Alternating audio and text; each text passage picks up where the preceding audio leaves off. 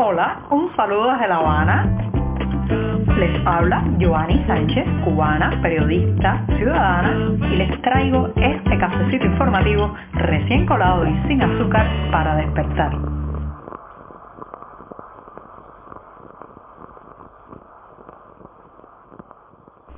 Llega el lunes y de paso se termina el mes y le damos la bienvenida a la semana, pero nos despedimos de enero que se va ya, ya acabando durante esta jornada. Hoy voy a comenzar hablando del carbón vegetal, uno de esos productos de exportación en Cuba que se apoya prácticamente sobre el trabajo esclavo. Pero antes de decirles los titulares de este 31 de enero de 2022, voy a comentarles que hay mucho frío en La Habana. Hemos tenido una de las madrugadas más frías que recuerdo. Las temperaturas han bajado bastante y justamente ese será un tema, pero primero voy a servirme el cafecito porque se me enfría si no me apuro con estas temperaturas. Hay que servirlo rápidamente en la taza y ahora sí les voy a comentar los titulares de la jornada. Les decía que este lunes iba a empezar hablando del carbón de exportación, el carbón vegetal, especialmente el hecho con marabú que descansa sobre los hombros de los reclusos explotados y otros trabajadores muy mal pagados. Mientras tanto, las bajas temperaturas de las que les hablaba hace unos segundos exponen aún más la precariedad de los cubanos y la profunda crisis de insumos y recursos que recorre esta sociedad. Mientras tanto, la corrupción, señoras y señores, ese monstruo de mil cabezas se ceba sobre los que quieren emigrar. La extorsión, los pagos indebidos, los pagos bajo la mesa, todo eso se está convirtiendo en una carrera de obstáculos para los que quieren salir del país. Y por último, recomendarles un evento, apúntalo en la agenda para el próximo 13 de febrero, un homenaje a Catalina Laza que lo organiza el Centro Cultural Cubano de Nueva York. Dicho esto, presentados los titulares y servido el café ya el lunes. La semana puede comenzar y el mes empezar a despedirse.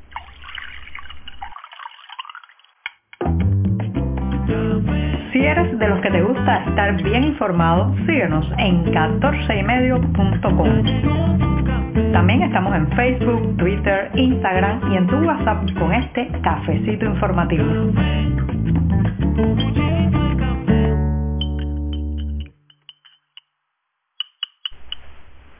Hoy no voy a refrescar mucho el café, así que solamente haré un poco del chin chin con la cucharita y voy a tomarme rápidamente este café caliente que me hace falta porque estoy con mucho frío en esta mañana invernal en La Habana y siempre, siempre necesario.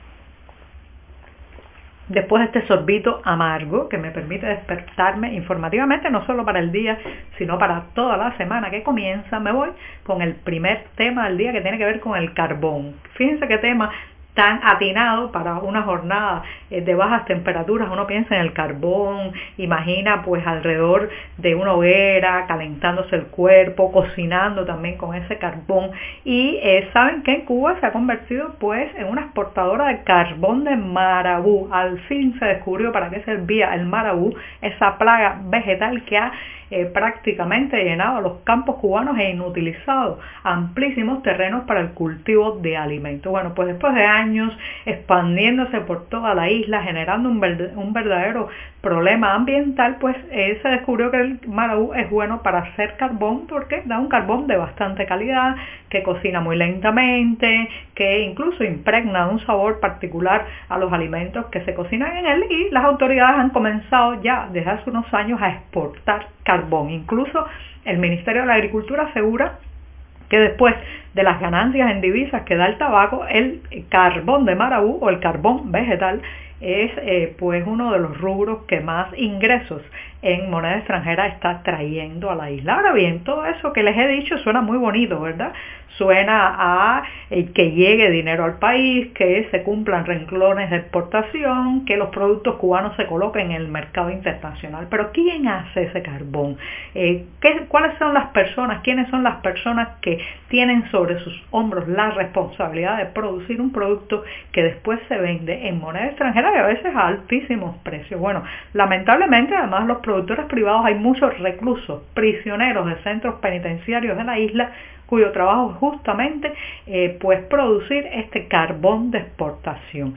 Lamentablemente en muchos de los casos son personas que trabajan bajo un sistema de explotación absoluto e incluso hoy en el diario 14 y medio llevamos un amplio reportaje con la situación que están viviendo algunos de estos reclusos en la provincia de Santi Espíritu que están justamente creando carbón de marabú, carbón vegetal de marabú para la exportación y no les están pagando, no tienen los medios para protegerse, no les dan los recursos mínimos para cuidar su salud en una labor que entraña muchísimos peligros para el aparato respiratorio, terminan todas las noches con los ojos irritados, las manos destrozadas y Simplemente, como son reclusos, como son prisioneros, los extorsionan, les dicen, o haces este trabajo o te vas a una cárcel cerrada, a un hueco, o no tienes quizás la posibilidad de que después se reconsidere tu eh, condena, se rebaje en algunos años. Así que muchos se sienten prácticamente obligados a laborar en estas duras condiciones porque no pueden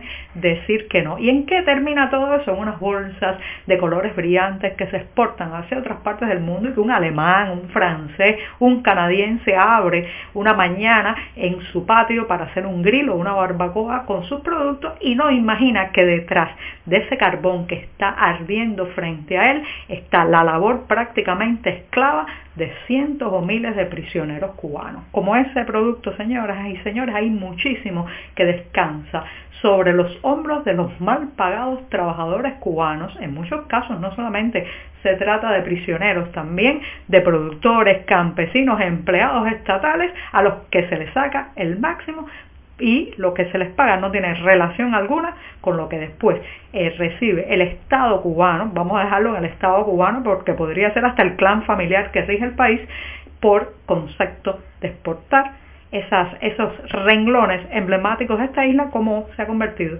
el carbón vegetal de Marabú. Estamos contigo de lunes a viernes a media mañana cuando el café se disfruta mejor. Comparte conmigo, con tus amigos e infórmate con este cafecito informativo.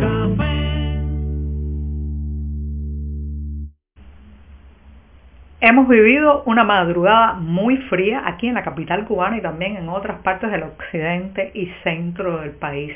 Estas bajas temperaturas que según ya informes preliminares, parece ser que al menos en 30 de las estaciones meteorológicas que miden la temperatura a lo largo del país, al menos en 30 de 68, las temperaturas estuvieron por debajo de los 10 grados Celsius en la eh, madrugada que acaba de terminar. Así que son números bastante impresionantes para un país que ustedes saben está definido prácticamente como un eterno verano. Y este, este frío pone a prueba, incluso muestra aún con más evidencia las cicatrices, las lastimaduras, la crisis económica que estamos viviendo en Cuba, porque ayer, por ejemplo, domingo, una de las jornadas más frías eh, que recuerdo en mucho tiempo en Cuba, eh, todavía seguían las larguísimas colas para intentar comprar comida. Imagínese usted una cola de horas cerca o a pocos metros del malecón de La Habana, con ese frío y esa humedad penetrando en la piel, con abrigos precarios. La gente sale a la calle con lo primero que puede encontrar. Es una especie de festival de harapos lo que vemos por estos días en las avenidas y en las esquinas cubanas porque no hay suficiente ropa para cubrirse, pero además hay que salir a comprar comida cada día y estar horas y horas esperando. Así que la madrugada, reitero, ha sido muy fría, el día también y eh, pues eso lamentablemente no puede ser respondido con un quedarse en casa, con tomarse una sopa caliente, con ponerse un buen abrigo, porque no hay. Así que reitero lo que comenté hace unos días cuando anunciaba este, este frente frío que ya algunos calculaban iba a ser prácticamente histórico en Cuba, que hay que tener especial atención con los más vulnerables, la gente que está viviendo en las calles, durmiendo en un banco de parque, los ancianos desvalidos y solos que están en sus casas. Mucha atención con esas personas porque el frío parece ser que va a continuar al menos hasta mañana y eh, por otro lado no hay condiciones para enfrentarlo de una manera digna y cómoda. Hay un refrán que asegura que río revuelto ganancia de pescadores. Pues en el caso cubano actualmente estamos viviendo cómo se aprovechan muchas personas para sacarle la mayor cantidad de recursos a esos cubanos desesperados que están tratando de salir de la isla. Sí, señoras y señores, la corrupción galopa eh, al lomo o sobre los hombros de estas personas que están dispuestas no solamente a rematar sus propiedades, sino a pagar lo que haya que pagar para obtener un documento, para agilizar un trámite, para acceder de una manera más fácil a, por ejemplo, una prueba PCR para demostrar ante las autoridades del país de destino que no están contagiados por el COVID-19. Entonces todo un entramado de extorsión, corrupción y eh, pues personas que están dispuestas a sacarle hasta el último centavo a estos migrantes desesperados se está desplegando por toda la isla. Los vemos en todas partes, no solamente para acceder a un turno en un consulado y poder así solicitar un visado, para eh, tener un puesto en una fila de una aerolínea y alcanzar un boleto de salida en avión también en las oficinas oficiales donde eh, pues se obtiene desde una certificación de nacimiento que pueda necesitar el migrante en su camino o en el lugar a donde va definitivamente, hasta las cosas más simples están simplemente permeadas por este deseo de aprovechar al máximo el desespero, la euforia de la migración, el, el no poder eh, eh, pues lograr algo a corto tiempo que genera una angustia fundamental en estas personas que hemos contado en este programa que muchas veces han vendido todas sus pertenencias, ya no tienen ni un techo donde vivir, bueno pues los corruptos, los aprovechados están tratando de medrar, de pescar en ese río revuelto de la emigración.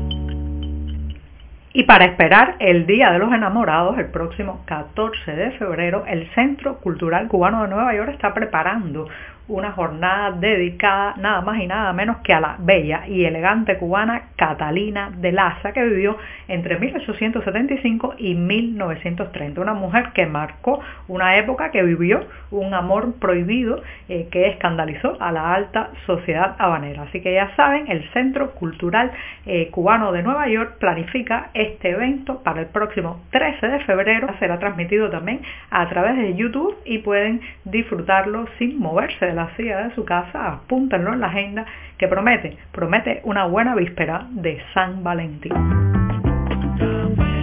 Por hoy es todo. Te espero mañana a la misma hora. Síguenos en 14medio.com. También estamos en Facebook, Twitter, Instagram y en tu WhatsApp. No olvides, claro está, compartir nuestro cafecito informativo con tus amigos.